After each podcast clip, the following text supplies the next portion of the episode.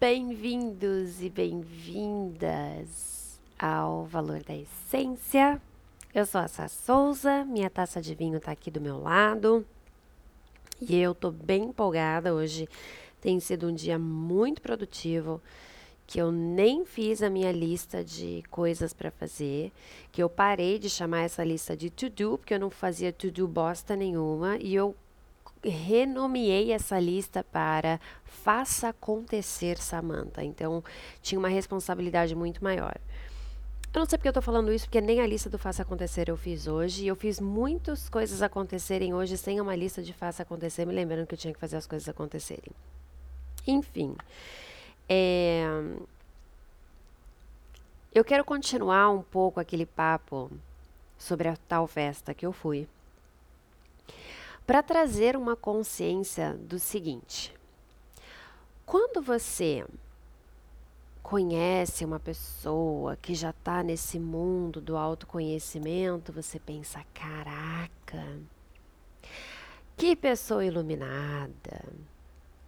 Nossa, como deve ser fácil ser essa pessoa, porque ela já tem tanto autoconhecimento que a bichinha já sabe o que faz, para onde vai, os nãos que fala. E verdade seja dita, uma vez que você entra no mundo do autoconhecimento, é, alguns paradigmas eu acho que seria legal a gente quebrar por agora. Um deles é a gente tem um encontro com a dualidade muito forte de sombra e luz. Né, já dizia e sempre reforça uma amiga minha, a Daida Agostino, maravilhosa, amo de paixão. E ela fala que a mesma quantidade de luz que a gente acessa num lugar ou numa pessoa é a mesma quantidade de sombra que ela carrega. Então, quanto mais a gente se autoconhece e se aproxima da nossa luz, mais quer dizer que na dualidade a gente vai ter um pouquinho de sombra, né, equivalente àquela, àquela luz. E o que, que isso quer dizer? Que cada vez que você está num trabalho de autoconhecimento, você precisa quase que chegar na merda, no fundo do poço, para entender o porquê que você passou por tudo aquilo, para poder ressurgir do pântano, para falar: caraca, olha esse dia, que dia maravilhoso. Tá caindo o mundo lá fora, as árvores estão caindo, tá rolando uma enchente, tem carro boiando, e você tá assim, gente, a vida é maravilhosa. A vida é incrível. Como que eu não tinha percebido isso antes? Outra coisa que eu acho legal a gente falar sobre quem entra no mundo do autoconhecimento é que, sim, pessoas gostam de beber. Sim, pessoas gostam de fumar. Sim, pessoas gostam de dançar funk. E gostam de sexo. E gostam de sair à noite não quer dizer que você entra no mundo do autoconhecimento que aquela pessoa vai vestir branco e carregar colares e colares de cristal e só ficar toda trabalhada no, nos papinhos de, de energia.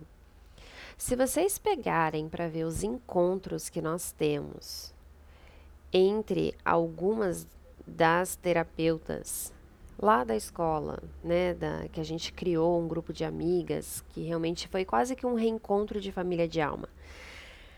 E a gente já se reuniu muitas vezes na minha casa.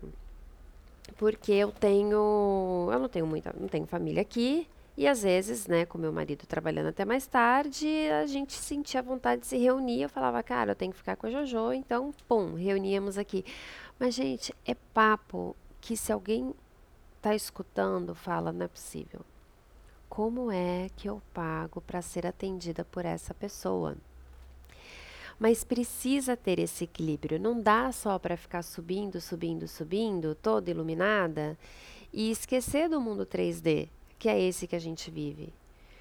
Então a gente precisa encontrar um equilíbrio na dualidade daquilo que a gente acessa, tanto do lado positivo quanto do lado negativo, né? Ou do lado mais de luz e do lado de sombra, mudando, tirando o positivo e o negativo.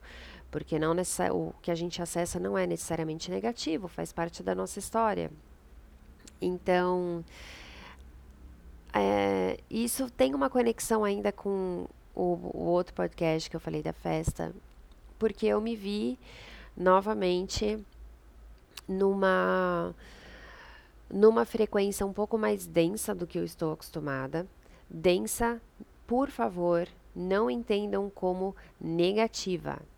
Eu disse densa, tá?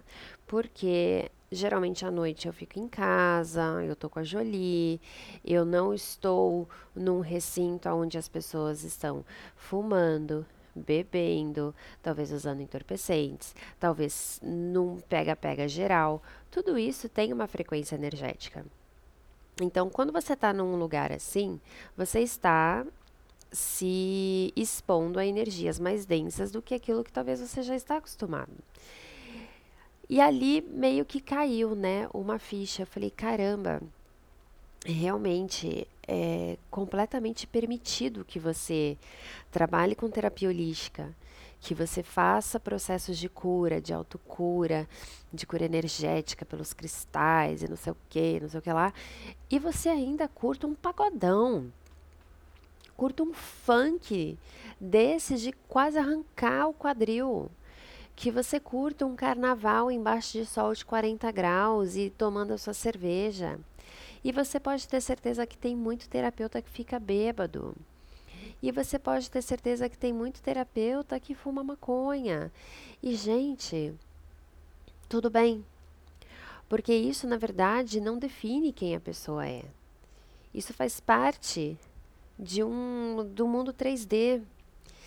Então, se vocês estão já entrando nesse mundo do autoconhecimento, achando que, poxa, eu não posso entrar nessa, eu não posso fazer um curso de Teta Healing, eu não posso fazer um curso de Reiki, eu não posso, enfim, qualquer uma dessas coisas, porque eu não quero abrir mão da minha bebida, eu não quero abrir mão das minhas noites loucas de sexo, eu não quero abrir mão das minhas festas, eu não quero abrir mão do, dos meus bailes funk.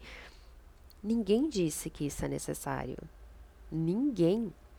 Autoconhecimento não é você ter que abdicar coisas para poder ter outras. É você saber encontrar o equilíbrio e saber escolher e saber dosar quando aquilo vai ser benéfico para você e quando você precisa extravasar.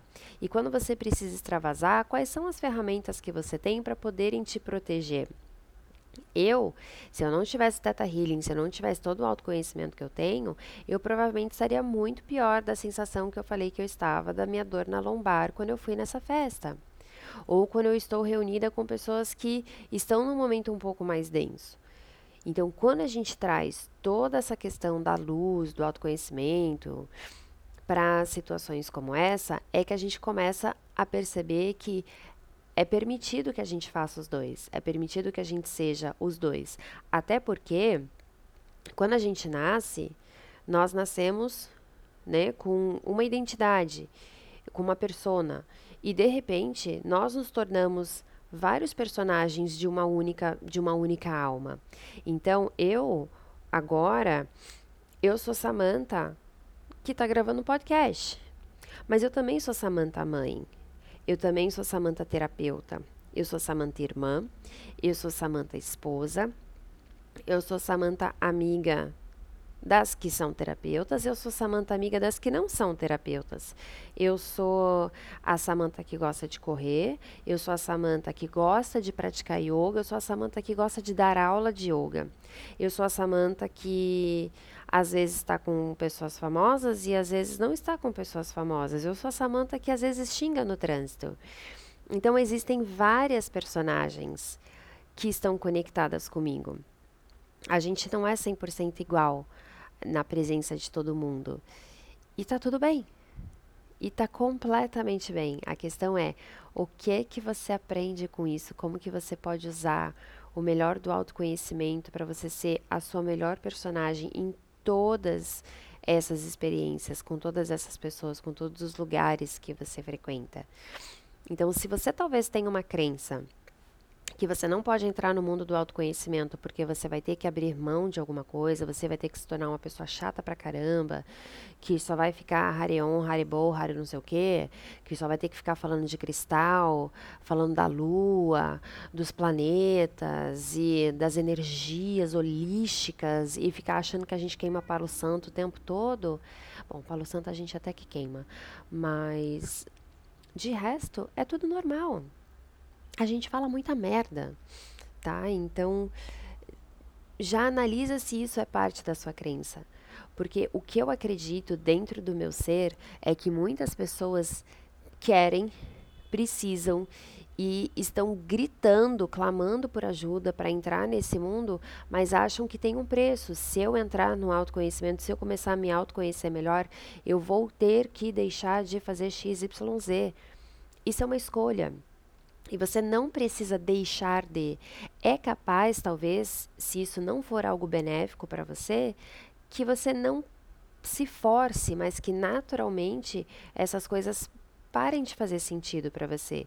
Mas vai parar de fazer sentido a ponto de você olhar com compaixão, com carinho, com respeito, agradecer e acolher por todas as vezes que você usou drogas, por todas as vezes que você quis se relacionar com várias pessoas na mesma noite, por todas as vezes que você bebeu até cair, porque tudo aquilo, tudo, né, a gente faz, a gente tem um ganho.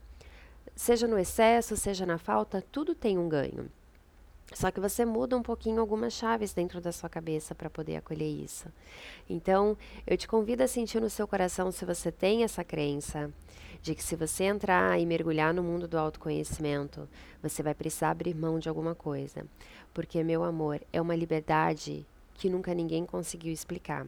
Você não precisa abrir mão de nada. Você, pelo contrário, você vai ter a chave de todas as portas e você vai escolher quando abrir com quem abrir, se você quer abrir, todas de uma vez, uma de cada vez, e o que, que você vai deixar livre. Porque é isso, autoconhecimento é liberdade, sem julgamento, sem pressão, sem ter que fazer escolhas que vão te trazer dor. Eu espero que isso tenha te ajudado e até a próxima.